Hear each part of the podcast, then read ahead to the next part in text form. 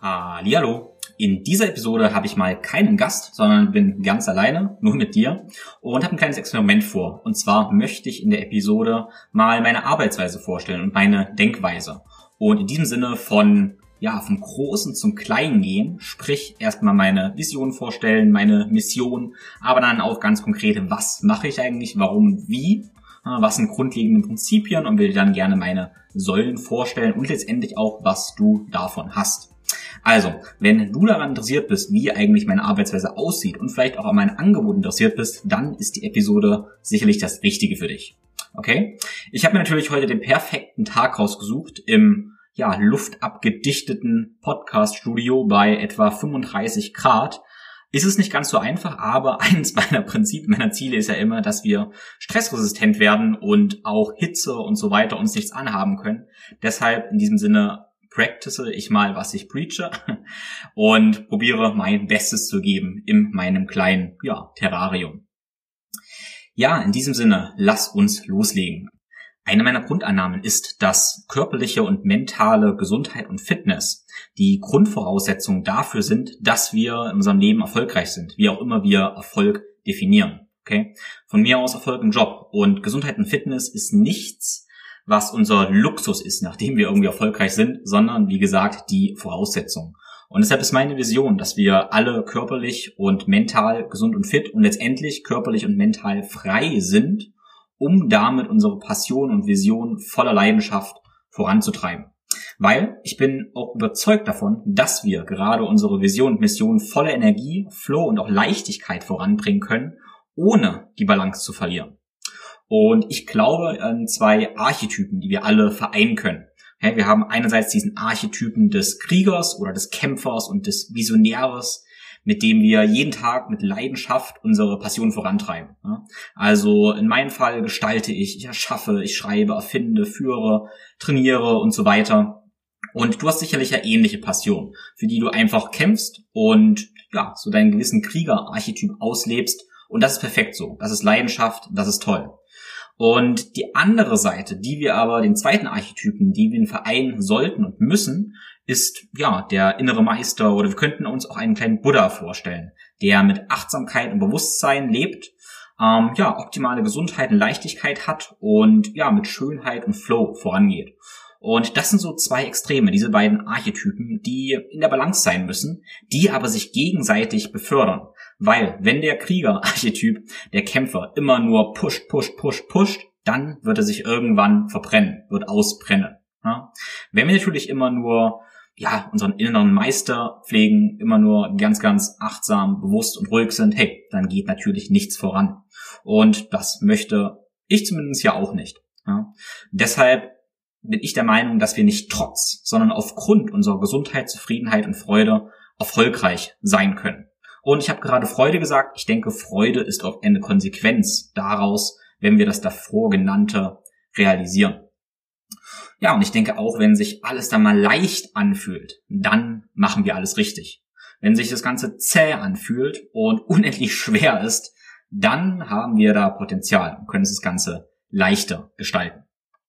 Ja, das ist so eine meiner Visionen für dich. Da ist die Frage jetzt, was dann meine Mission ist, also ja, wie ich das mache. Und ja, dafür gebe ich gerne Tools und Taktiken an die Hand, damit du diese optimale körperliche und mentale Fitness ja erreichen kannst.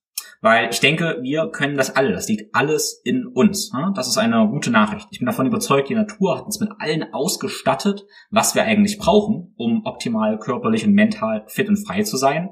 Wir haben es wahrscheinlich nur vergessen durch Konvention, durch Social Media und so weiter und so fort. Aber es ist alles schon da und ich gebe dir die Tools und Taktiken an die Hand, wie du das wieder ausgraben kannst. Ich habe es auch gesagt, ich gebe dir das an die Hand, diese Tools und Taktiken, die du selber anwendest. Und das ist ganz, ganz, ganz wichtig in meiner, in meiner Welt, in meiner Philosophie, dass du es dir letztendlich alles selber machst. Ich gebe dir Ideen, Impulse, durchaus am Anfang auch einen Fahrplan. Aber letztendlich kommst du dahin, wo du alles selber machst. Weil das ist Selbstermächtigung und das ist Selbstwirksamkeit. Das ist auch intrinsische Motivation und das ist wirklich nachhaltige Veränderung und letztendlich Transformation. Okay? Also ich verschreibe nicht nur Sachen, sondern bringe dich im Bewusstsein dahin, dass du die dann auch in die Anwendung kommst, bringst. Aber jetzt gehen wir gleich schon in Prinzipien rein. Da möchte ich noch gar nicht hinkommen. Und ja, deshalb erstmal Think, Flow, Grow. Ja, diesen Namen habe ich vor ein paar Jahren mal ausgedacht. Ich möchte dir kurz die Idee vorstellen, bevor ich dir auch mal kurz, ja, vielleicht meine Geschichte noch für ein paar Minuten erklären möchte. Think, Flow, Grow ist auch meine, meine Denkweise, die so entstanden ist.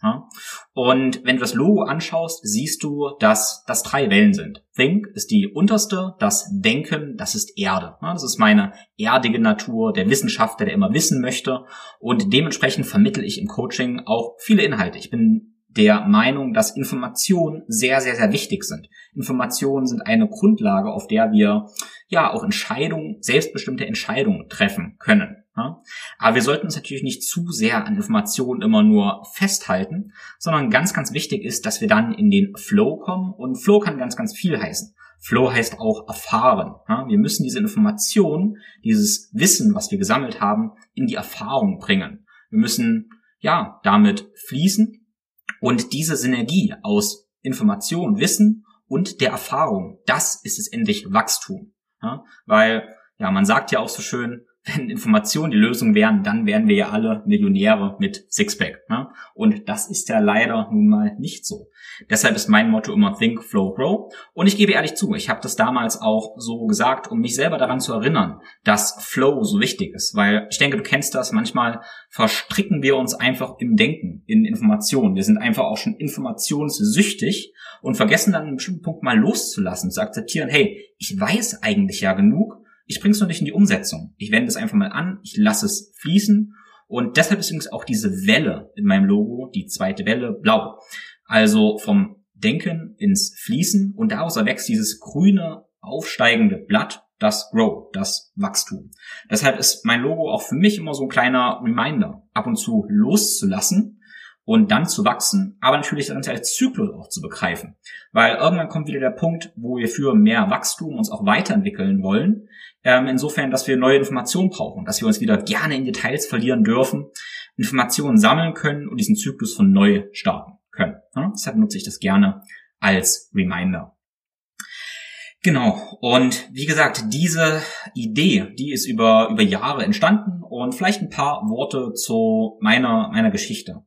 Ähm, ja, ich bin mittlerweile 29 Jahre alt und ich habe keine Geschichte, dass ich mal ganz, ganz unsportlich und ganz ungesund war und mich dann ja, gerettet habe. Ich war eigentlich schon immer ja, sportlich. Ich bin ein Dorfkind. Ich bin auf dem Dorf aufgewachsen, ähm, im Herzen Deutschlands in Thüringen und habe schon immer draußen gespielt, im Wald, die in der Welt erfahren und immer schon Skifahren gewesen, Wandern im Sommer. Und ja, ich denke, meine erste ganz große Leidenschaft war das Skateboardfahren, wo ich zehn Jahre ja mit der Schwerkraft da mit dem Skateboard gekämpft habe, mich natürlich ganz viel verletzt habe, natürlich auch viel mit ähm, Ängsten umgegangen bin, weil Skateboardfahren nun mal eine ja nicht unbedingt körperlich sinnvolle Sportart ist, wie ich jetzt so beschreiben würde. Aber natürlich eine sehr, sehr wertvolle Erfahrung war, eine sehr, sehr schöne Zeit. Ähm, ja, in der Jugend bin ich dann auch, habe ich Leichtathletik gemacht, also ich war Sprinter, Springer und ja, habe auch meine ersten Kampfsporterfahrungen gesammelt. Und ich sag mal, meine erste intellektuelle Auseinandersetzung erfolgte dann so mit 17 ungefähr, wo ich mit Kraftsport richtig angefangen habe. Und war da insofern angefixt, weil man da jetzt was Quantifizierbares hatte. Okay? Und ja, ich bin ja in einer Ingenieurfamilie auch aufgewachsen und deshalb mag ich dieses Denken auch so, dieses Plan. Im Kraftsport haben wir ganz klare Zahlen, mit die wir reingehen. Wir nehmen uns einen richtigen Trainingsplan, gestalten da Sets, Reps und ja, und sehen auch ganz klar, was rauskommt. Können wir uns steigern? Wie steigern wir uns? Wie verändert sich unser Körper auch? Ich habe dann bin auch ein bisschen in diese Bodybuilding-Richtung gegangen, weil ich das so faszinierend finde. Bodybuilding ist eigentlich ein so ein schönes Wort und ich finde es unter uns ziemlich traurig, ähm, ja, dass es oft seine schlechte Konnotation hat weil eigentlich ist es ja wunderschön, seinen Körper zu formen. Das hat ganz viel mit Körperbewusstsein, Körperliebe auch zu tun, Selbstliebe, Selbstakzeptanz, wenn man das aus dem richtigen Mindset macht. Und ich denke, ich konnte da sehr, sehr viel über mich lernen. Wie gesagt, wenn man das in dem richtigen Mindset macht. Ähm, ja, habe natürlich aber auch gemerkt, dass in der intellektuellen Auseinandersetzung mit dem Kraftsport und dann später auch Kraft-3-Kampf, in dem ich viele Wettkämpfe gemacht habe, ähm, der Flow teilweise verloren gegangen ist. Ne? Ich habe Training sehr, sehr, sehr ingenieursmäßig begriffen und teilweise sehr, sehr zwanghaft, was gerade in dieser intellektuellen Auseinandersetzung resultiert. Und deshalb musste ich mich manchmal daran erinnern, okay, wieder mehr Flow walten zu lassen, ein bisschen weicher zu sein. Und da sehen wir aber schon, wie viel Lehren wir eigentlich aus allen Sachen ziehen können. Und das ist auch ein Prinzip, auf was ich nachher noch eingehe. Wie wir mit allen Sachen, die wir machen, ähm, die als Vehikel nutzen können, um auf verschiedenen Metaebenen zu lernen. Ja, ähm, was habe ich sportlich dann weitergemacht? Ja, ich muss sagen, dann hatte ich meine körperlichen Ziele alle so ein bisschen erreicht und dann ist so eine Lehre ein. Vielleicht kennst du das, du steckst dir, steckst dir Ziele, arbeitest drauf hin und dann erreichst du das. Bei mir war das damals der Fall, dass ich ja meine Kreuzhebe, Kniebeuge und Bankdrücken Ziele erreicht hatte. Das sind so die Kraft-3-Kampfziele. Und mit einmal war ja diese Lehre da. Was will ich jetzt? Und das hat mir dann irgendwie die Augen ein bisschen geöffnet und ich bin auf einen breiteren Bewegungsansatz gekommen und ja, habe angefangen zu klettern, habe dann einige Kletterwettkämpfe gemacht, habe viel mit Kettlebell-Training angefangen, habe dann auch angefangen, die ersten Aus- und Fortbildungen zu machen, sprich klassische Fitnesstrainer-Lizenzen, Kettlebell-Lizenzen und so weiter und so fort, um mein Portfolio, mein Horizont immer weiter zu erweitern. Und habe dann wirklich gemerkt, dass es gar nicht so die einzelnen Bewegungen sind, die mich faszinieren, also nicht die einzelnen Disziplinen, sondern eher der gemeinsame Nenner, die Bewegung. Ne? Und eigentlich auch dann wiederum das Leben, was wir in der Bewegung erfahren können. Also für mich ist Bewegung und Training auch immer ein Stück weit Philosophie, an dem wir wachsen können. Ich denke, ähm, aus dem Kraftsport kann man sehr, sehr viel lernen. Das vielleicht auch so ein kleines Takeaway für dich jetzt mal. Ich bin der Meinung, wie wir eine Sache machen, machen wir alles im Leben. Okay? Das heißt, ein Prinzip ist auch, wenn ich mir vornehme, ich möchte in einem Satz zwölf Wiederholungen machen, dann mache ich zwölf Wiederholungen. Hey, außer natürlich, es tut weh und es geht irgendwie gar nicht, dann ist es eine andere Geschichte. Aber bei Wiederholung 9 zu sagen, pff, nö, nee, meine nicht mehr, das möchte ich nicht sehen. Das möchte auch meinen Klienten nicht sehen. Weil jedes Mal trainieren wir unseren Kopf darin, uns zwar ein Ziel zu setzen, aber dann zu sagen, nö, so wichtig ist mir das nicht. Und ich sag mal, beim Kreuzheben, Bankdrücken oder auch immer wir machen, ist das vielleicht noch nicht der Weltuntergang. Wenn wir aber so auch unsere Arbeit angehen oder vielleicht sogar unsere Familienplanung, wer weiß, dann haben wir ein Problem. Und wenn du dich mit Arnold Schwarzenegger zum Beispiel ähm, beschäftigst, sagt er auch, dass sein ganzer Erfolg als Governor, als Politiker und so weiter, dass er den darauf begründet, was er im Kraftsport, im Bodybuilding gelernt hat. Und das kann ich hundertprozentig unterschreiben. Der Wille zur Kraft, wie Christian Zippel immer so schön sagt, der kann uns sehr, sehr viel beibringen, was auch Wille zum Leben, Wille zur Arbeit und so weiter angeht. Gut, jetzt habe ich mich ein bisschen in dem Sport verloren. Ich hoffe, das war okay. Ähm, ja, ich habe übrigens dann zuerst Maschinenbau studiert, nicht nur ein kleines bisschen, sondern ganze sechs Jahre auch mein Diplom gemacht. Und ja, hat mir durchaus Spaß gemacht, habe dann auch im Büro gearbeitet. Das sage ich deshalb, weil ich durchaus nachvollziehen kann, was es heißt, acht, neun Stunden am Tag im Büro vorm Rechner zu sitzen und sich dann doch noch zum Training zu quälen oder auch vor der Arbeit fünfmal die Woche von sechs bis sieben Uhr zu trainieren, dann auf Arbeit zu rennen. Ja, dann haben wir gemerkt, so einer bin ich nicht so, entweder ich mache was ganz oder gar nicht, habe dann eigentlich alles hingeschmissen und habe noch Sportwissenschaften studiert und habe mich dann letztendlich selbstständig gemacht, um ja letztendlich jetzt meine Passion und Vision zu leben. Und ja, jetzt bringe ich immer diesen blöden Witz. Das Einzige, was vom Maschinenbau geblieben ist, ist letztendlich, dass ich jetzt nur noch menschliche Maschinen baue. Obwohl ich natürlich Menschen nicht als Maschinen äh, begreife. Also keine Sorge. So, nun zuletzt einen kleinen Ausflug aus meiner Geschichte, damit du verstehst, warum ich meine Arbeit im Moment mache, wie ich sie mache. Und zwar habe ich ja 2015 angefangen, Kurse zu geben. Ne? Viele Kettlebell-Kurse, Bodyweight-Trainingskurse, funktionelle Trainingskurse und habe dann später als Personal Trainer gearbeitet. Und ja, da komme ich auch her, habe einige ähm, auch Personal Training, Zertifizierung und so weiter und so fort gemacht. Und ja, mein Herz schlägt auch für Personal Training. Und dann kam aber immer diese Geschichte, dass mich Kunden immer gefragt haben, hey, wie soll ich eigentlich schlafen, wie soll ich essen und ja, das habe ich dann erklärt, aber irgendwann festgestellt, hey, das braucht ganz schön viel Zeit und es ist ja eigentlich ein bisschen schade, wenn ich jetzt meine oder unsere wertvolle Personal Trainingszeit damit verbrauche, zu erklären, was ist ein Kohlenhydrat, Fett, wie soll ich schlafen, was für Routinen sollte man sich aneignen. Dafür ist die Zeit zu wertvoll und habe dann angefangen, Inhalte zu digitalisieren. Also habe Inhalte aufbereitet über verschiedene Themen wie Ernährung, Schlaf, alles, was relevant für Gesundheit ist und habe die als Informationshäppchen an die Hand gegeben und habe dann die 1 in 1 Zeit lieber genutzt, um die Umsetzung zu kommen, also die offenen Fragen zu klären. Habe gemerkt, das geht ja so ziemlich, ziemlich gut. Man kann einen großartigen Hybrid schaffen aus Informationsvermittlung via Videos und Texten oder auch Audiodateien und letztendlich dann den persönlichen Kontakt nutzen, um die ja, an die tiefen Sachen zu kommen. Was sind die Glaubenssätze, die an der Umsetzung einen da hindern? Ja, und so hat sich so ein bisschen der Hybrid entwickelt aus einem intensiven 1 zu 1 Coaching, ähm, wenn möglich dann auch einen parallelen Personal Training und der Informationsvermittlung via Online-Coaching-Plattform. Ja, so ist es entstanden. Lass uns nun mal darüber reden, was denn eigentlich körperliche Fitness ist, was mentale Fitness sein soll und was das Ganze mit Freiheit zu tun hat. Weil die Begriffe habe ich jetzt schon oft genannt, aber vielleicht ist es noch nicht so ganz klar. Ne? Und was eigentlich ganzheitlich bedeutet. Ganzheitlich, holistisch. Das habe ich ja auch schon oft gesagt, das Wort, aber so ganz klar ist das nicht. Also, Fitness bedeutet in meiner Ansicht nach erstmal, dass wir fähig sind, eine bestimmte Aufgabe zu bewältigen, ne? dass wir an irgendetwas uns angepasst haben.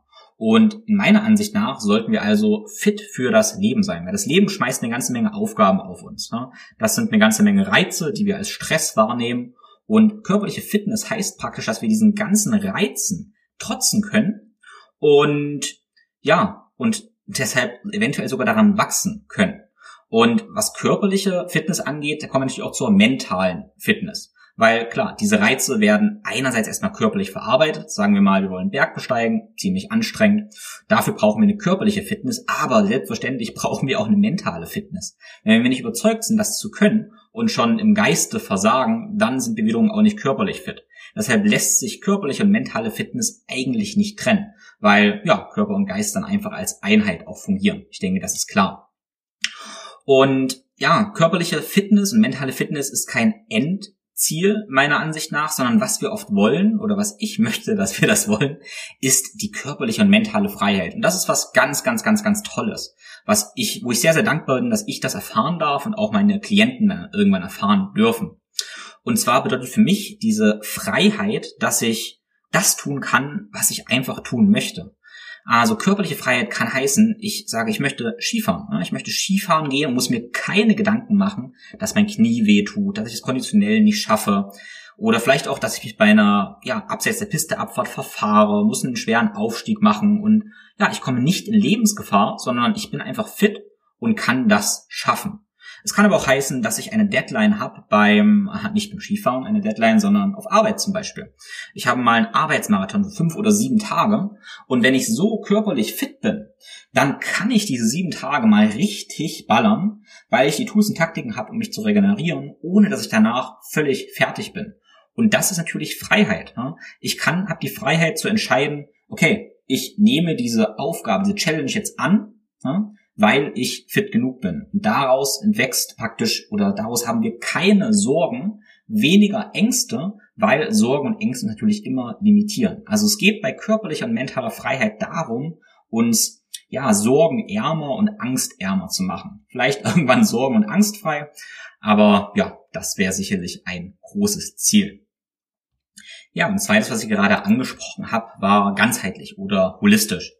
Und ja, ganzheitlich heißt natürlich, dass wir alle möglichen Teile betrachten. Das heißt, wenn wir im Kontext Gesundheit reden, dann müssen wir Teile betrachten wie unseren Schlaf, unser Training, unsere Bewegung, unsere Ernährung, aber auch unser soziales Umfeld, unsere Arbeit und wie wir atmen. Das sind alles Faktoren, die sehr, sehr, sehr wichtig sind. Und man könnte jetzt denken, Ganzheit heißt, ich habe diese, sagen wir mal, zehn Bereiche, die kombiniere ich und dann habe ich 100 Prozent. Aber so ist es ja nicht mal. In meiner Ansicht nach, wenn wir diese zehn Bereiche ausfüllen, dann ist die Summe größer als die Summe der Teile. Also wir haben einen synergistischen Effekt. Heißt, dass wenn wir besser schlafen, dann werden wir uns plötzlich besser ernähren. Wir haben mehr Lust und mehr Energie auf Arbeit. Wir werden ähm, wir haben Lust, mehr Lust uns zu bewegen. Unser Training läuft besser. Weil unser Training besser läuft, schläfen wir, schlafen wir wiederum besser. Ja? Und dadurch haben wir eine Synergie. Das heißt, wenn wir irgendwas ganzheitlich betrachten, ist die Summe größer als die einzelnen Teile. Ja? Und daran begründet sich auch, warum ich im Coaching eigentlich so viele Teile mit betrachte. Das hat einen ganz einfachen Grund, weil wir können natürlich auch sagen, wir arbeiten nur an einer einzigen Säule. Beispielsweise arbeiten wir nur am Krafttraining. Ja? Vielleicht machen wir aber da einfach nicht genug Fortschritte, weil wir andere Aspekte außer Acht lassen. Und vielleicht ist es so, dass wir ein halbes Jahr trainieren könnten, werden aber unseren Schlaf nicht optimieren. Wenn wir einmal über Schlaf nachdenken oder vielleicht über die Darmgesundheit, dann werden wir plötzlich die gleichen Trainingsfortschritte, die wir in einem halben Jahr gemacht haben, in, ja, sagen wir mal, einem Monat machen. Ja? Und deshalb ist es in meiner Ansicht nach so wichtig, ähm, ja, holistisch zu denken, ganzheitlich zu denken und Zusammenhänge zu verstehen. Wir ersparen uns so auch eine ganze Menge Arbeit. Das darf man nicht vergessen. Man denkt erstmal, man macht sich mehr Arbeit, wenn man so viele Aspekte vereinen möchte.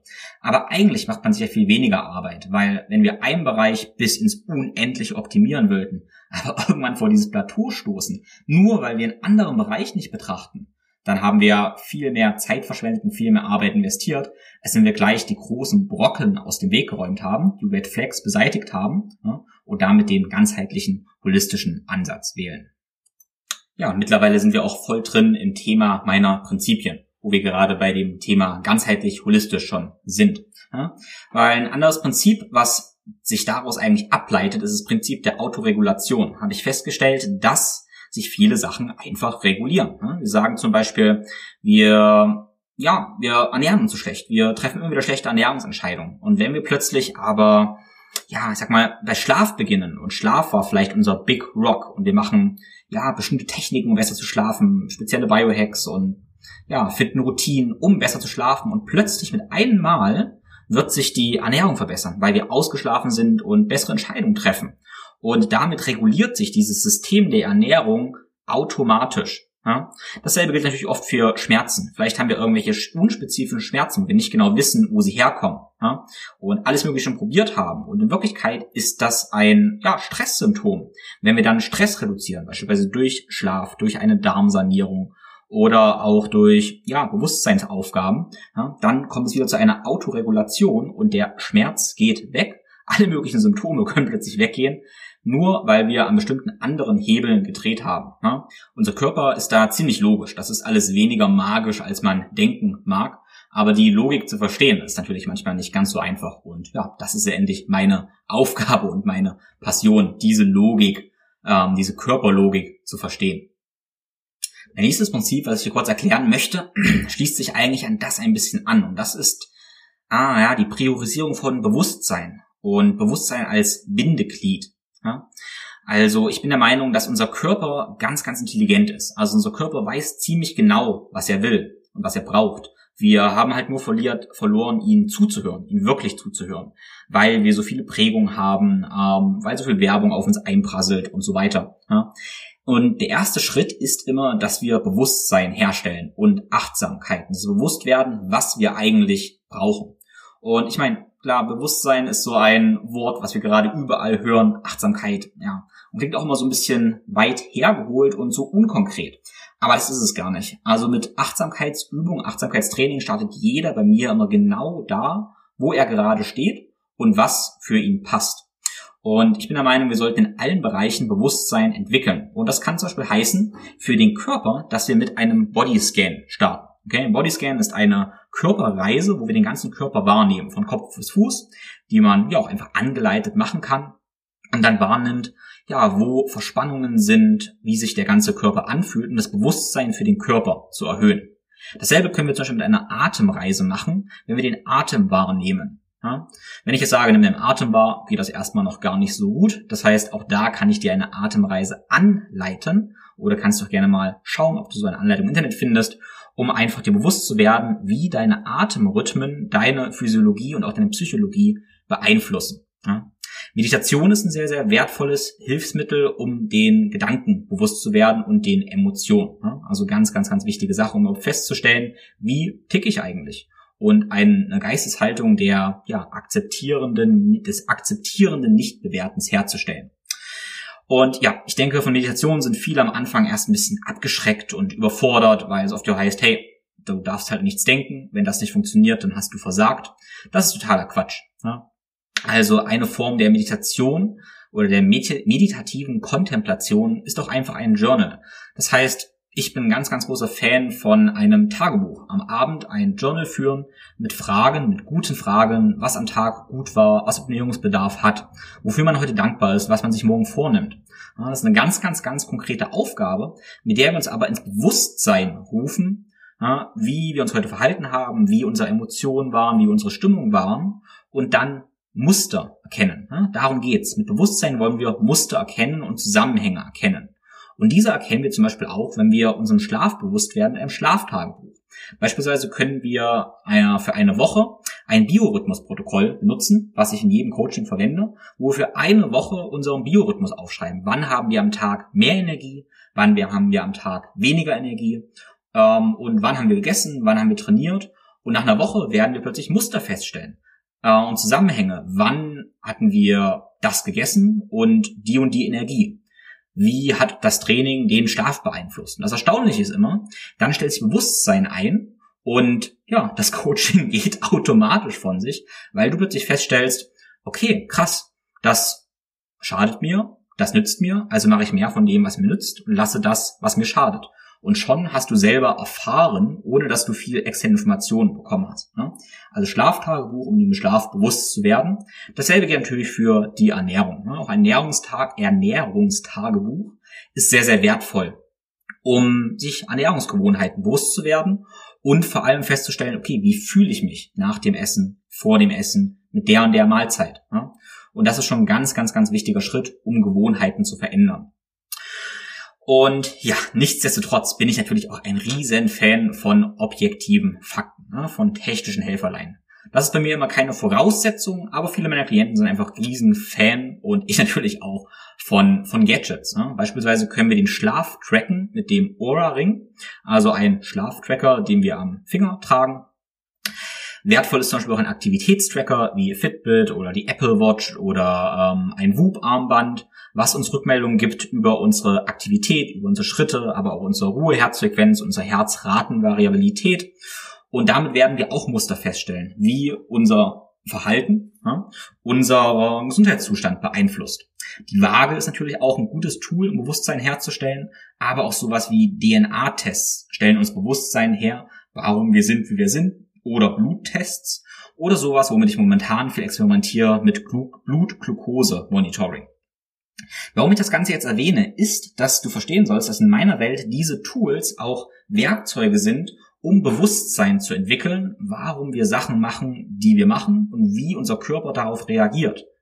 Wir nutzen diese ganzen Dinger praktisch, um uns mehr mit unserem Körper zu verbinden, um das subjektive Gefühl mit den objektiven Daten in Einklang zu kriegen und die dann aber nach einer Zeit einfach, ja, nicht wegzuschmeißen, aber obsolet machen zu lassen und dann selber ein perfektes Körpergefühl haben zu können. Das ist meine Vorstellung von Bewusstsein entwickeln.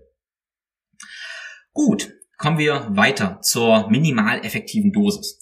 Wahrscheinlich kennst du das, dass du denkst, hey, du hast nicht so viel Zeit, um alles Mögliche zu machen, dich um die ganzen einzelnen Themen zu kümmern. Du sollst so und so viel trainieren, so und so viel bewegen, so und so viel Mobilitätstraining machen und so weiter.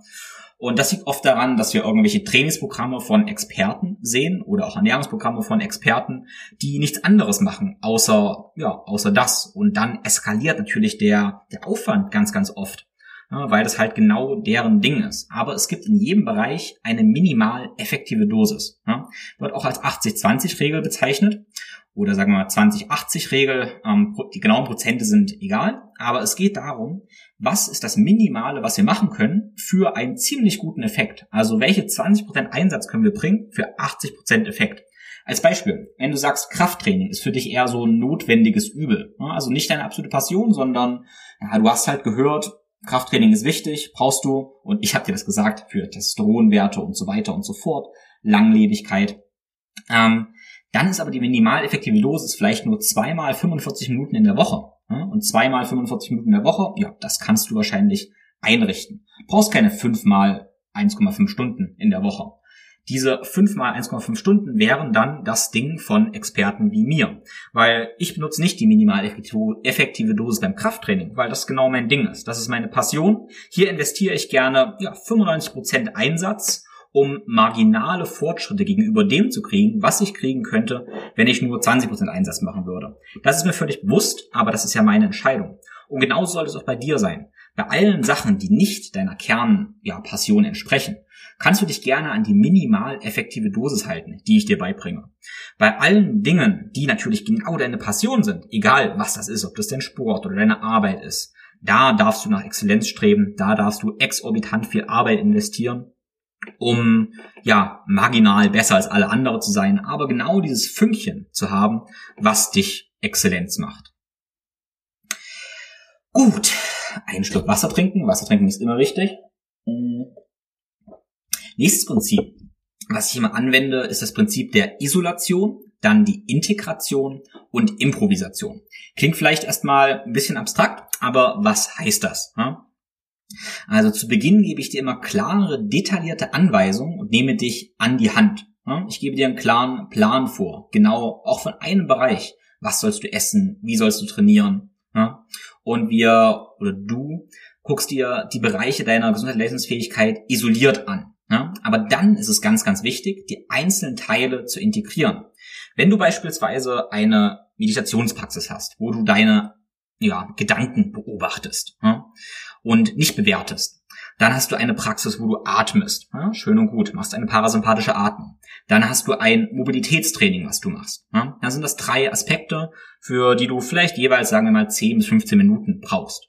Nach einer Zeit kommst du aber zur Integration und stellst fest, okay, cool, wenn ich mein, mein Mobilitätstraining, meine beruhigende Atemtechnik integriere und den Schmerz, der auftritt, mit meiner meditativen Geisteshaltung, sprich dem nicht bewertenden, ähm, kombiniere, dann habe ich alle drei Aspekte kombiniert, praktisch ein meditativ atmendes Mobilitätstraining, habe Zeit gespart und habe ja verstanden, wie alles miteinander zusammenhängt. Und um mal jetzt noch praktischer für den Alltag zu werden, das kann auch heißen, du hast deine Meditationspraxis entwickelt und deine Atmung und hast jetzt einen heftigen Disput mit deinem Chef. Erinnerst dich aber jetzt, hey, Tim hat gesagt, ich soll eigentlich, um klar zu denken, in meinen Parasympathikus kommen, mich entspannen, nicht reaktiv handeln und im Stress mit deinem Chef wirst du plötzlich atmen, akzentierend nicht bewerten und ja, hast plötzlich einen viel besseren Disput. Das bedeutet Integration. Und wenn wir dann zur Improvisation kommen, das ist der Effekt, den viele meiner Klienten beschreiben, ähm, irgendwann, wenn sie sagen, hey, ich komme vom Track ab, so, ich denke gar nicht mehr dran, was du alles gesagt hast. Was ist da los? So, Mist. Denken, es ist irgendwie schlimmer geworden. Und dann schaffen wir objektive Scha ähm, Fakten und gucken, okay, was passiert gerade wirklich? Und oft ist es so, dass du dann vergisst, was für Praktiken du eigentlich machst. Du machst sie einfach. Du denkst nicht mehr drüber nach, du machst es einfach, du improvisierst praktisch. Machst beispielsweise, du brauchst deine Gedanken sowieso, wenn du einfach spazieren gehst oder wenn du arbeitest. Und plötzlich denkst du, du machst gar nicht mehr alle einzelnen Praktiken, weil du sie aber, ja, weil du mit ihnen improvisieren kannst. Und das kann sich erst so anfühlen, als wenn du es nicht mehr bewusst machst, aber eigentlich bist du jetzt unbewusst kompetent geworden. Ja, und das ist sehr, sehr gut. Wir gehen also im Coaching immer von der, der erste Schritt, um mal kurz auszuholen, ist die sogenannte unbewusste Inkompetenz. Ja. Du weißt nicht, dass du nichts weißt. Ja. Und der erste schmerzhafte Schritt ist dann die bewusste Inkompetenz. Das heißt, du machst eine Bewusstseinsübung, beispielsweise ein Bodyscan mit mir oder ein Mobilitätstraining und merkst, hey, du bist steif wie ein Bock. Alles tut weh. Plötzlich denkst du, es wird schlimmer, weil du bewusst inkompetent wirst. Dann arbeiten wir praktisch daran, dass du mobiler wirst und Schmerzen gehen ein bisschen weg. Du konzentrierst dich ja drauf und wirst praktisch bewusst kompetent. Du weißt, dass du das jetzt kannst. Und dann irgendwann vergisst du alles wieder, hast keine Schmerzen mehr, denkst nicht mehr drüber nach und bist unbewusst kompetent. Und das ist natürlich das Ziel, das Ziel der Improvisation. Weil ganz ehrlich, Achtsamkeit und Bewusstsein ist schön und gut, aber du möchtest für den maximalen Flow ja nicht achtsam sein. Weil Achtsamkeit schließt Flow immer aus. Flow heißt, du bist gerade nicht mehr achtsam und es funktioniert trotzdem. Gut, ähm, es gibt natürlich noch viele weitere Punkte, die ich hier ansprechen könnte. Aber ein Punkt, den ich in meinem, äh, meiner Welt immer benutze, sind Challenges. Den will ich noch ansprechen als Prinzip. Ich persönlich bin ein Freund von Challenges. Also ehrlich gesagt nicht für jeden, das kommt ein bisschen auch auf dich drauf an, aber die meisten machen gute Erfahrungen mit Challenges. Weil, warum? Eine Challenge heißt, wir machen für eine Zeit lang etwas Extremes. So definiere ich eine Challenge. Für eine Zeit lang machen wir etwas Extremes. Beispielsweise machen wir eine ja, Eliminationsernährung für 30 Tage. Relativ extreme Sache für 30 Tage. Und was passiert dabei? Wir machen eine neue Referenzerfahrung. Wir wissen davor gar nicht, wie kann sich eigentlich anfühlen, wenn ich keine Blähung habe, wenn ich nicht müde nach dem Essen bin, wenn ich einfach viel Energie habe. Und wenn wir dann einen ganz, ganz gemäßigten Ansatz nur machen würden, alles so Step by Step, ganz, ganz langsam machen würden, ähm, ja, dann funktioniert das manchmal einfach nicht. Deshalb kann es Sinn ergeben, wenn wir eine Challenge draus machen und eine wirklich intensive Referenzerfahrung schaffen, dass du etwas machst, was mehr ist als das, was du nach diesen 30 Tagen machst. Nach 30 Tagen ist beispielsweise bei Ernährung jetzt dein Darm resettet, du fühlst dich wesentlich besser und hast plötzlich die Erfahrung, wie fühlt es sich an, wenn ich einfach voller Energie bin. Ne? Selbe könnte sein für eine 30 Tage Hock-Challenge oder 30 Tage ja, Schlaf mehr als 8 Stunden Challenge bei den Haaren herbeigezogen jetzt. Ne? Plötzlich hast du eine Referenzerfahrung gesammelt, wie sich das Leben eigentlich anfühlen kann. Und wenn du dann wieder ein bisschen locker lässt, machst du vielleicht nur noch die Hälfte von der Intensität aber das ist wahrscheinlich trotzdem zehnmal so viel, als du davor gemacht hast. Du hast deine Komfortzone in diesen 30 Tagen aber so ausgeweitet, dass sich alles danach leicht anfühlt. Ne? Also ein Sinn von Challenges ist es erstmal, neue, intensive Referenzerfahrungen zu sammeln, die dein Nervensystem auf physiologischer Ebene ziemlich intensiv umprogrammieren und zweitens deine Komfortzone mit der Brechstange auszuweiten, damit danach alles für dich einzeln, äh, alles leicht ist. Ne? So, dann stellt sich jetzt natürlich die Frage, auf welche Säulen wir diese Prinzipien anwenden. Also welche ich besonders für relevant halte im ja, Kontext unserer körperlichen und mentalen Fitness. Und eine Sache, mit der ich immer beginne und die du dich auch fragen solltest, wie das bei dir aufgestellt ist, ist das Thema Schlaf. Mein Schlaf ist gerade in aller Munde, aber auf jeden Fall zu Recht. Großes Problem bei Schlaf ist, dass wenn wir zu wenig schlafen, wir nicht merken, dass wir zu wenig schlafen. Klingt komisch, ist aber so. Das heißt, die Wahrscheinlichkeit ist hoch, dass auch du nicht genug schläfst und kannst ja dich einfach mal fragen, springst du morgens energiegeladen aus dem Bett? Wenn ja, okay, dann stehst du vielleicht genug oder du hast so viel Cortisol und Stress, dass dich das aus dem Bett treibt. Wenn du, wenn das nicht der Fall ist, dann schläfst du wahrscheinlich nicht genug. Und ich habe ganz einfach festgestellt in meine Klienten, dass wenn wir besser schlafen, alles andere davon profitiert. Strich, sprich, wir haben plötzlich richtig viel Lust auf Training, wir ernähren uns besser, wir atmen besser und wir haben einfach ein besseres Mindset, eine bessere Stimmung. Ja, deshalb ist es immer die Grundlage. Zweite wichtige Säule ist natürlich das Training. Ja, Training sollte meiner Ansicht nach aus einer Kraftkomponente bestehen, aus einer Ausdauerkomponente und auch einer Schnelligkeitskomponente. Weil in meiner Idee sind wir alle ja irgendwie auch noch Jäger und Sammler und Jäger und Sammler haben zum einen erstmal lange Strecken zurückgelegt das heißt, wir sind dafür gemacht, auch mal länger zu rennen. Ich denke also, wir sollten ja mindestens 60 Minuten in der Woche unseren Puls mal etwas höher treiben und ja eine Ausdauerbelastung machen, weil das unser genetisches Programm ist. Wir sollten mindestens einmal in der Woche was wirklich Schnelles machen. Das heißt, wo wir unseren Puls mal richtig durch die Decke treiben. Wie beispielsweise ein Sprint auf dem Assault Bike oder wenn wir das können, ein Hügelsprint, je nachdem, wo wir gerade stehen und auch nur, wenn schon eine Grundgesundheit fest, äh, hergestellt ist. Ich denke, das ist klar. Und eine Kraftkomponente. Ja? Also wir sollten schwere Gewichte heben, was nicht heißen muss, dass wir unbedingt schwere Eisengewichte anheben. Das kann auch heißen, dass wir erhöhte Liegestütze erstmal machen. Aber wir sollten unsere Muskeln trainieren. Das sage ich jetzt alles so super runtergebrochen und einfach. Ich könnte natürlich ganz, ganz viele wissenschaftliche Begründungen liefern und von Myokyn und allen möglichen erzählen. Aber ja, das wäre ein anderes Thema.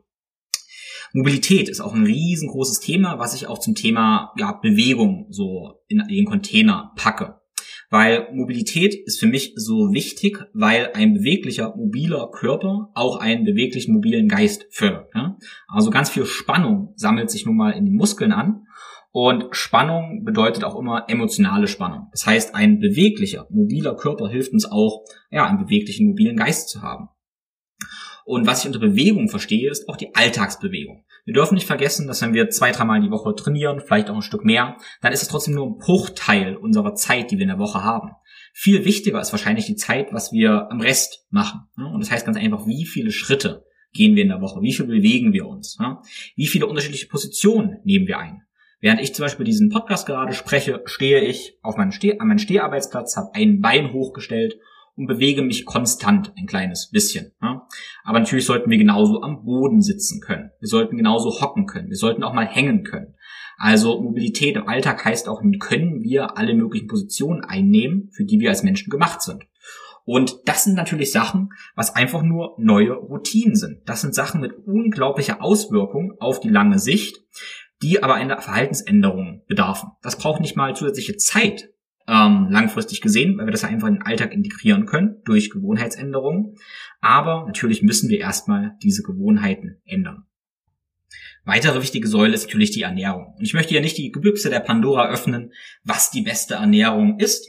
Ähm, kann vielleicht für mich sagen, dass ich persönlich eine Paleo-Richtung Ernährung bevorzuge, allerdings auch mit vielen Ausnahmen. Ich bin der Meinung, man kann das Leben durchaus auch genießen, aber ich möchte meinem Körper nicht schaden. Das heißt, wo ich eigentlich mit jedem Coach hier hinkommen möchte, dass wenn er sagt, ich gönne mir etwas, dann gönnt man sich nichts, was dem Körper schadet, sondern gönnt sich etwas, was dem Körper auf irgendeiner Ebene auch gut tut. Aber hey, das ist natürlich ein Prozess. Wichtig ist, dass wir unsere persönlich beste Ernährung selber auch herausfinden. Wieder mit dem Prinzip, zuerst gebe ich Vorgaben vor und dann entwickeln wir Bewusstsein. Und womit ich die besten Erfahrungen gemacht habe und auch eigentlich mit jedem Klienten mache, ist eine Form der Eliminationsdiät. Das heißt, wir streichen potenziell allergene Lebensmittel aus der Ernährung, wie zum Beispiel Milchprodukte, Getreideprodukte, für eine gewisse Zeit, um das Immunsystem runter zu regulieren, werden dabei den Darm sanieren und dann nach einer Zeit führen wir diese Lebensmittel wieder ein. Was passiert dabei? Wir stellen fest, was wir für Reaktionen der Lebensmittel, beispielsweise von normalen Kuhmilchprodukten, auf unseren Körper haben, sensibilisieren uns und stellen wieder Bewusstsein her. Und das Erstaunliche ist, am Anfang von dieser Eliminationsphase sagen die meisten, hey, ich könnte mir nie vorstellen, kein Brot mehr zu essen. Ich sage, hey, okay, musst du auch gar nicht. Wir machen es für vier Wochen und dann lass uns mal schauen, was passiert. Und was ist die Magie davon? Nach vier Wochen möchte der Körper das vielleicht gar nicht mehr. Vielleicht isst die Person das noch ein, zwei Mal, teilweise auch aus Versehen und fühlt sich einfach hundeelend danach. Und schon möchte die Person das dann gar nicht mehr. Und das ist das Schöne am Thema Bewusstsein und das Thema Lernen durch Schmerzen und letztendlich dann auch Verantwortung für sich selbst übernehmen. Das funktioniert wahnsinnig gut. Und das ist wieder das Prinzip, dass ich immer möchte, dass jeder für sich die Erfahrung selbst sammelt, weil das, das ist, was wirklich nachhaltig funktioniert. Gut, drei kleine Säulen möchte ich noch vorstellen, oder drei große Säulen. Und das ist einmal die Atmung. Ja? Atmung ist einfach ein ganz, ganz spannendes Thema, weil wir damit, man sagt so schön, den Körper und Geist verbinden können. Ja? Also Atmung ist ja nun eine physiologische Funktion, die aber direkt auch unsere Psychologie mit beeinflusst. Und damit haben wir ein wahnsinniges Tool an der Hand, um einmal festzustellen, wie wir gerade so drauf sind, andererseits unseren Zustand zu verändern. Beispielsweise können wir im Stress oder wenn wir abends nicht schlafen können oder so eine Atemtechnik anwenden, mit der wir uns beruhigen können, unser Nervensystem runterregulieren können. Ja? Großartige Sache. Genauso können wir, wenn wir keinen Kaffee zur Verfügung haben oder keinen Kaffee trinken wollen, es aktivieren wollen, eine aktivierende Atemtechnik anwenden, wo wir uns sofort wieder lebendig fühlen. Ja, das wäre so dieser Nervensystembrille für Athleten oder allgemein für jeden Mann mit auch Rückenschmerzen, jede Frau, Entschuldigung, ähm, Rückenschmerzen und sonstigen Schmerzen nutze ich Atmung natürlich auch in der Bewegung und im Training. Also in jedem meines Mobilitätstrainings oder Krafttrainings ist Atmung ein zentrales Element, weil die Atmung nun mal für unsere Rumpfspannung, unsere Core Stability elementar ist, ne? weil sie unseren thorankolumbalen Zylinder stabilisiert. Ja? Und außerdem können wir mit Atmung auch unsere Biochemie beeinflussen, wo wir unsere CO2-Toleranz zum Beispiel steigern können. Ja, und auch auf biochemischer Ebene eingreifen können. Ja, zwei weitere Sachen wären dann Bewusstsein und Mindset. Und ich denke, Bewusstsein habe ich oft schon angesprochen und du siehst, dass Bewusstsein kein ja, separater Teil ist, den ich zwar teilweise separat mit betrachte, den wir dann aber auf alles anwenden können. Und ich denke, du hast mittlerweile verstanden, wenn wir uns bewusst werden, wie wir uns bewegen, wenn wir uns bewusst Krafttraining machen, dann können wir da plötzlich auch merken, okay, diese Übung tut mir gut, die tut mir nicht gut und können so wirklich Verantwortung für uns übernehmen und sind nicht mehr so richtig abhängig nur von dem, was andere zu uns sagen. Ja? Deshalb Bewusstsein heißt auch Selbstverantwortung. Ja, und letzte Säule ist das Mindset. Ja? Mindset heißt letztendlich unsere Geisteshaltung. Und das will ich ganz klar differenzieren von Bewusstsein. Bewusstsein heißt letztendlich einmal wahrnehmen, was ist. Mindset heißt durchaus dann manipulieren, was ist. Ja? Mindset, also unsere Glaubenssätze, unsere Geisteshaltung, Da betrachten wir, was für Glaubenssätze haben wir. Das, ähm, und das ist so elementar wichtig, weil wir natürlich immer überall Glaubenssätze haben. Und das ist auch gut so. Glaubenssätze machen uns das Leben ja leichter. Sie geben uns Struktur. Sie sagen uns zum Beispiel, okay, ich muss, vielleicht hast du den Glaubenssatz, ich muss fünfmal die Woche Krafttraining machen, damit ich Fett verliere.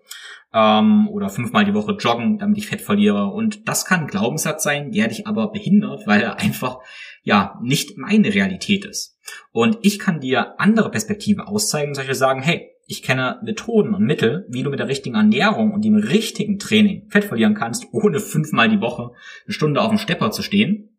Und damit verpassen wir diesen Glaubenssatz ein Update. Ja? Und ja, wenn wir aber nicht an diesem Glaubenssatz arbeiten, dann wird er dich konstant limitieren. Ja? Du wirst nicht abnehmen können oder deinen sonstigen Ziel erreichen, wenn du nicht diesen Glaubenssatz auch umgeschiftet hast. Und an dieser Stelle möchte ich nochmal einen ganz kleinen ja, philosophischen Ausflug machen. Und zwar ähm, haben wir einmal die Glaubenssätze, unser Denken, ja? und dann haben wir unser Tun, unser Handeln. Und es gibt jetzt Leute, die sagen, hey, ich muss zuerst mein Denken ändern, um auch mein Tun zu ändern. Also zuerst immer die Glaubenssätze ändern, um mein Tun zu ändern. Und das ist ein Weg, das kann sein. Das wird meistens funktionieren. Aber meiner Meinung nach können wir auch das teilweise andersrum machen. Wir können auch eine Referenzerfahrung schaffen. Sind wir wieder dabei? Also etwas tun, was ich dir vorgebe, etwas irgendwas Extremes, Neues tun, ausprobieren.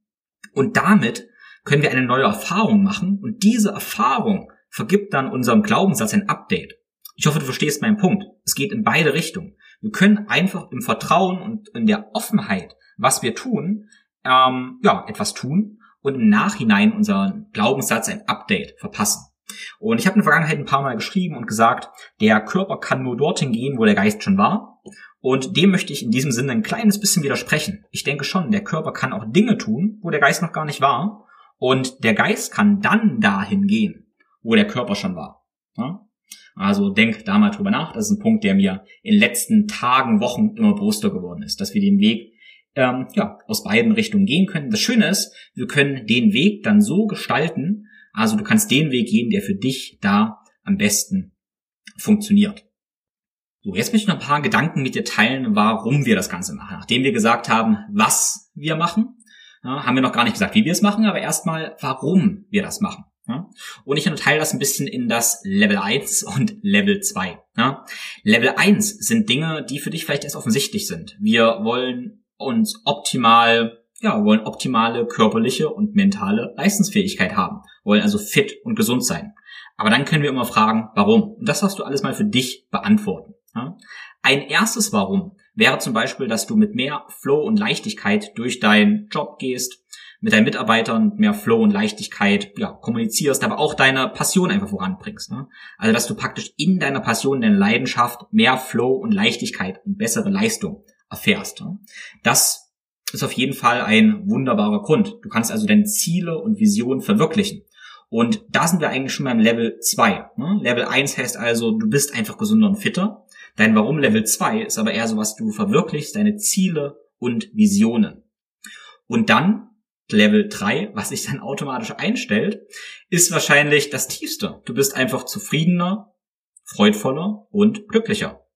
Und das ist ja das Schöne daran. Wenn wir an Level 1 arbeiten, dann wird sich auch Level 2, sprich Ziele und Visionen verwirklichen und dann Level 3, Zufriedenheit, Freude und Glück einstellen. So, die offensichtlichen Sachen, die wir zuerst erreichen, also die Level 1 Ziele, sind zum Beispiel ein starker und geschmeidiger Körper. Fühl gerne mal mit rein, wenn ich das so beschreibe. Und ich kann mir das gerade wirklich sehr gut vorstellen. Ein starker und geschmeidiger Körper, der ist doch einfach funktionell. Ne? Der funktioniert mit je, nachdem, was du auch machen möchtest. Also eigentlich für alles, was du machen möchtest. Ja? Der ist schmerzfrei, der kann Sachen tragen, der kann auch mal schnell rennen, der muss sich keine Sorgen machen, weil er einfach stark und geschmeidig ist und das beides vereint. Ja? Außerdem hast du mentale und auch körperliche Energie. Ja? Das heißt auch Antrieb. Du hast einerseits Inspiration und Motivation, aber jetzt kommt's, nicht nur leere Inspiration und Motivation, sondern auch wirklich Lust und vor allem ja, den Drang, die umzusetzen und kannst sie auch umsetzen, weil darum geht's am Ende des Tages. Du hast aber nicht nur unendlich Strom, sondern kannst auch auf Knopfdruck entspannen, so dass du am Abend auch runterfahren kannst und ja, auch ganz ruhig werden kannst und dich nicht ständig gehetzt fühlst. Und was sich dabei dann noch einstellt, ist natürlich irgendwann auch eine optimale Körperkomposition. Sprich, Muskelab Muskelaufbau und Fettabbau. Und ganz, ganz wichtiger Punkt, man muss einfach sagen, optimale Körperkomposition hat auch was mit Langlebigkeit zu tun. Also wir wissen ganz einfach, dass zu viel Fettgewebe ähm, ja keine gute Sache für die Langlebigkeit und Gesundheit ist. Deshalb ist es erstmal aus Langlebigkeitsgründen ein erstrebenswertes Ziel. Und hey, ein attraktiver Körper macht einfach Spaß und ja, inspiriert auch einfach andere Menschen. Also finde ich durchaus ein erstrebenswertes Ziel, eine gewisse Ästhetik am Körper auch ja, ausstrahlen zu wollen. Und ein anderes Warum Level 1 könnte für dich sein, dass du eine Ernährung dir wünschst, die einerseits leicht ist und dich wirklich dabei unterstützt, was du machst. Ja? Wo du mit der Ernährung nicht im Weg stehst, also dir nicht schadest, sondern deinen Körper nährst. Ja? Einerseits sollte sie dich nähren, andererseits dann auch mit Freude erfüllen. Aber nicht so, dass du ständig nur der Freude daherjagst, den damit schadest, sondern dass du einerseits mit Freude erfüllt bist und damit mit den richtigen Lebensmitteln deinen Körper wirklich nährst und unterstützt. Ja, das finde ich alles sehr, sehr, sehr erstrebenswert. Und das sind die Sachen, die ich sehe, die sich einstellen, ja, bei meinen Klienten. Lass uns nun mal kurz ein kleines bisschen tiefer gehen in das Level 2. Und da sind mir im letzten Jahr, Jahr so Sachen aufgefallen, so, ja, Schmerzpunkte, wo Klienten immer wieder mit ankommen, die sich dann eigentlich rausstellen, wenn wir mal nicht auf diese ganz objektiven Ebene nur hantieren, auf diese technischen Ebene, sondern auch ins Gefühl so ein bisschen reingehen. Ja? Und dann kommt immer wieder zu Tagen, dass du dich vielleicht objektiv erfolgreich, dass du auf objektiv erfolgreich bist, aber du es subjektiv nicht fühlst. Ja? Der Erfolg geht also auf Kosten deiner Gesundheit und Zufriedenheit. Und das ist ein großes Problem, weil letztendlich geht es ja auch um das subjektive ähm, Gefühl des Erfolgs und nicht nur um den objektiven Erfolg. Und ja, was ich auch ganz, ganz oft sehe, wenn wir große Visionen haben und viel Passion haben, dass wir auch nie im Hier und Jetzt zufrieden sind. Das, klar, einerseits geht das damit einher, dass wir gerade diesen Wachstumsdrang haben, nach vorne preschen. Ja, nach vorne preschen, Wachstumsdrang heißt auch wiederum nicht im Hier und Jetzt zufrieden zu sein. Aber ich bin der Meinung, wir können trotzdem Wachstum wollen, verspüren, nach vorne brechen und trotzdem im Hier und Jetzt zufrieden sein. Ja, das ist ein großes Warum Level 2. Außerdem sicherlich ein großer Schmerz, von dem ich immer wieder feststelle, ist, dass so viel Inspiration da ist, so viele Ideen, Projekte, was man gerne möchte, aber du dich dadurch immer wieder verzettelst und damit überfordert, verwirrt und letztendlich auch fremdbestimmt fühlst, weil es einfach alles zu viel ist. Ja? Und du ja auch gar keine Zeit und Energie hast, alle Tools und Taktiken zu studieren. Und damit, wie gesagt, Überforderung einsetzt. Ja, außerdem, in, wenn wir sehr, sehr technisch sind, was viele von uns sind, als ja, Denker, als Wissensarbeiter, dann fällt es oft ziemlich schwer, Emotionen und Gefühle zu spüren, aber auch Emotionen und Gefühle auszudrücken und zu akzeptieren und damit letztendlich nicht mehr zu wissen, was wirklich gut und richtig für uns ist. Und das ist ein Problem, weil Emotionen und Gefühle durchaus ja ein wichtiger Wegweiser sind, ja, was, was wir brauchen. Und wenn wir dem nicht mehr vertrauen können, dann haben wir ein Problem und müssen uns auf andere verlassen und haben kein Vertrauen mehr zu uns selbst. Und dann außerdem das angesprochene Gefühl des Getriebenseins, des Gehetztseins und des Nicht-Abschalten-Könnens. Das ist natürlich auch so ein Ding, was sehr, sehr aus auffressen kann.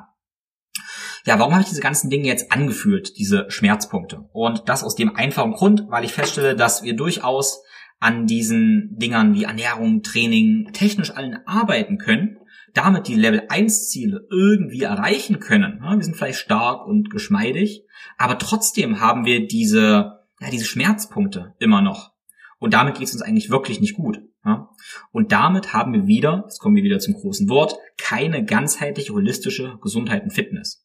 Also nur wenn wir in diese wichtigen Säulen Ernährung, Training, Bewegung auch diese, ich nenne es einfach mal philosophischen, psychologischen Aspekte mit integrieren, können wir auch unsere Level 2 Ziele erreichen. Ich denke, es ist ziemlich erstrebenswert, dann einfach zwei Fliegen mit einer Klappe zu schlagen, wenn du weißt, was ich meine. Ja, was ich dann sehe, wenn wir das mit integrieren, ist zum einen, dass wir zu einer wirklich integrierten Persönlichkeit werden, also Integrität ausstrahlen. Das heißt, wir strahlen auf mehreren Ebenen Erfüllung und Meisterschaft aus. Sprich Gesundheit, Fitness, Beziehung, Karriere, Abenteuer und persönliche Entwicklung bilden unsere integre Persönlichkeit. Ja? Und wir werden außerdem eine Quelle von Inspiration. Dadurch, dass wir Gesundheit und Leistungsfähigkeit wirklich verkörpern, wirklich verkörpern, strahlen wir das Ganze auch aus und inspirieren damit unsere Freunde, Familie und Kunden, aber auch Mitarbeiter. Und damit ist das, was wir in uns investieren, so viel mehr als nur in uns, weil wir das Ganze auch noch ausstrahlen und wiederum andere inspirieren. Außerdem werden wir irgendwann Flow und Leichtigkeit erleben. Ja?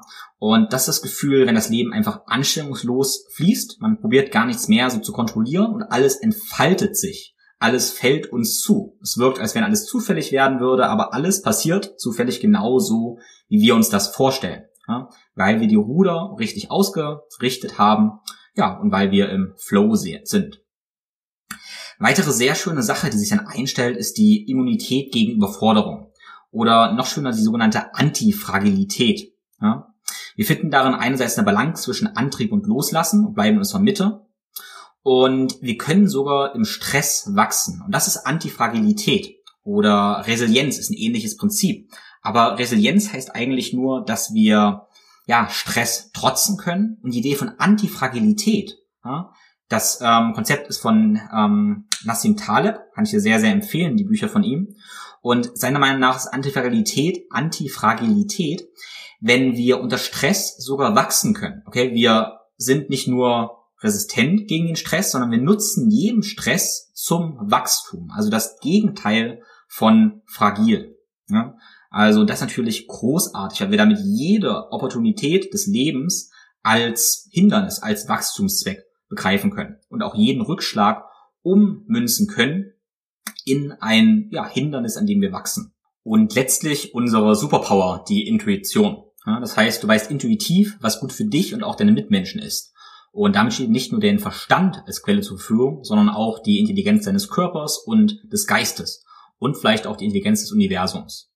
Und ich sage das die Superpower, weil unsere Welt in meiner Ansicht nach einfach so komplex geworden ist, dass wir nicht mehr allein alles verstehen und begreifen können. Und wir müssen letztendlich auf unsere Intuition als Quelle des Wissens zurückgreifen, um ja letztendlich nicht verrückt zu werden. Ja, und im Dschungel der ganzen Informationen zu navigieren. Wenn du noch ein bisschen darüber nachdenkst, fallen dir bestimmt noch weitere Punkte ein, was die Effekte sind von körperlicher und mentaler Gesundheit und Fitness. Aber das soll es bis hier erstmal gewesen sein. Ja, zum Abschluss möchte ich nun mal vorstellen, wie ich das Ganze im Coaching eigentlich nun auch so organisatorisch umsetze, mit was ich am besten Erfahrung gemacht habe. Du weißt, dass eine meiner Säulen die Informationsvermittlung ist. Und diese Informationsvermittlung erfolgt vor allem auf der Trainingsplattform. Dafür habe ich eine Online-Coaching-Plattform erstellt, damit du zeitlich und örtlich flexibel alle Informationen findest als Videos und Handouts zu den einzelnen Bereichen.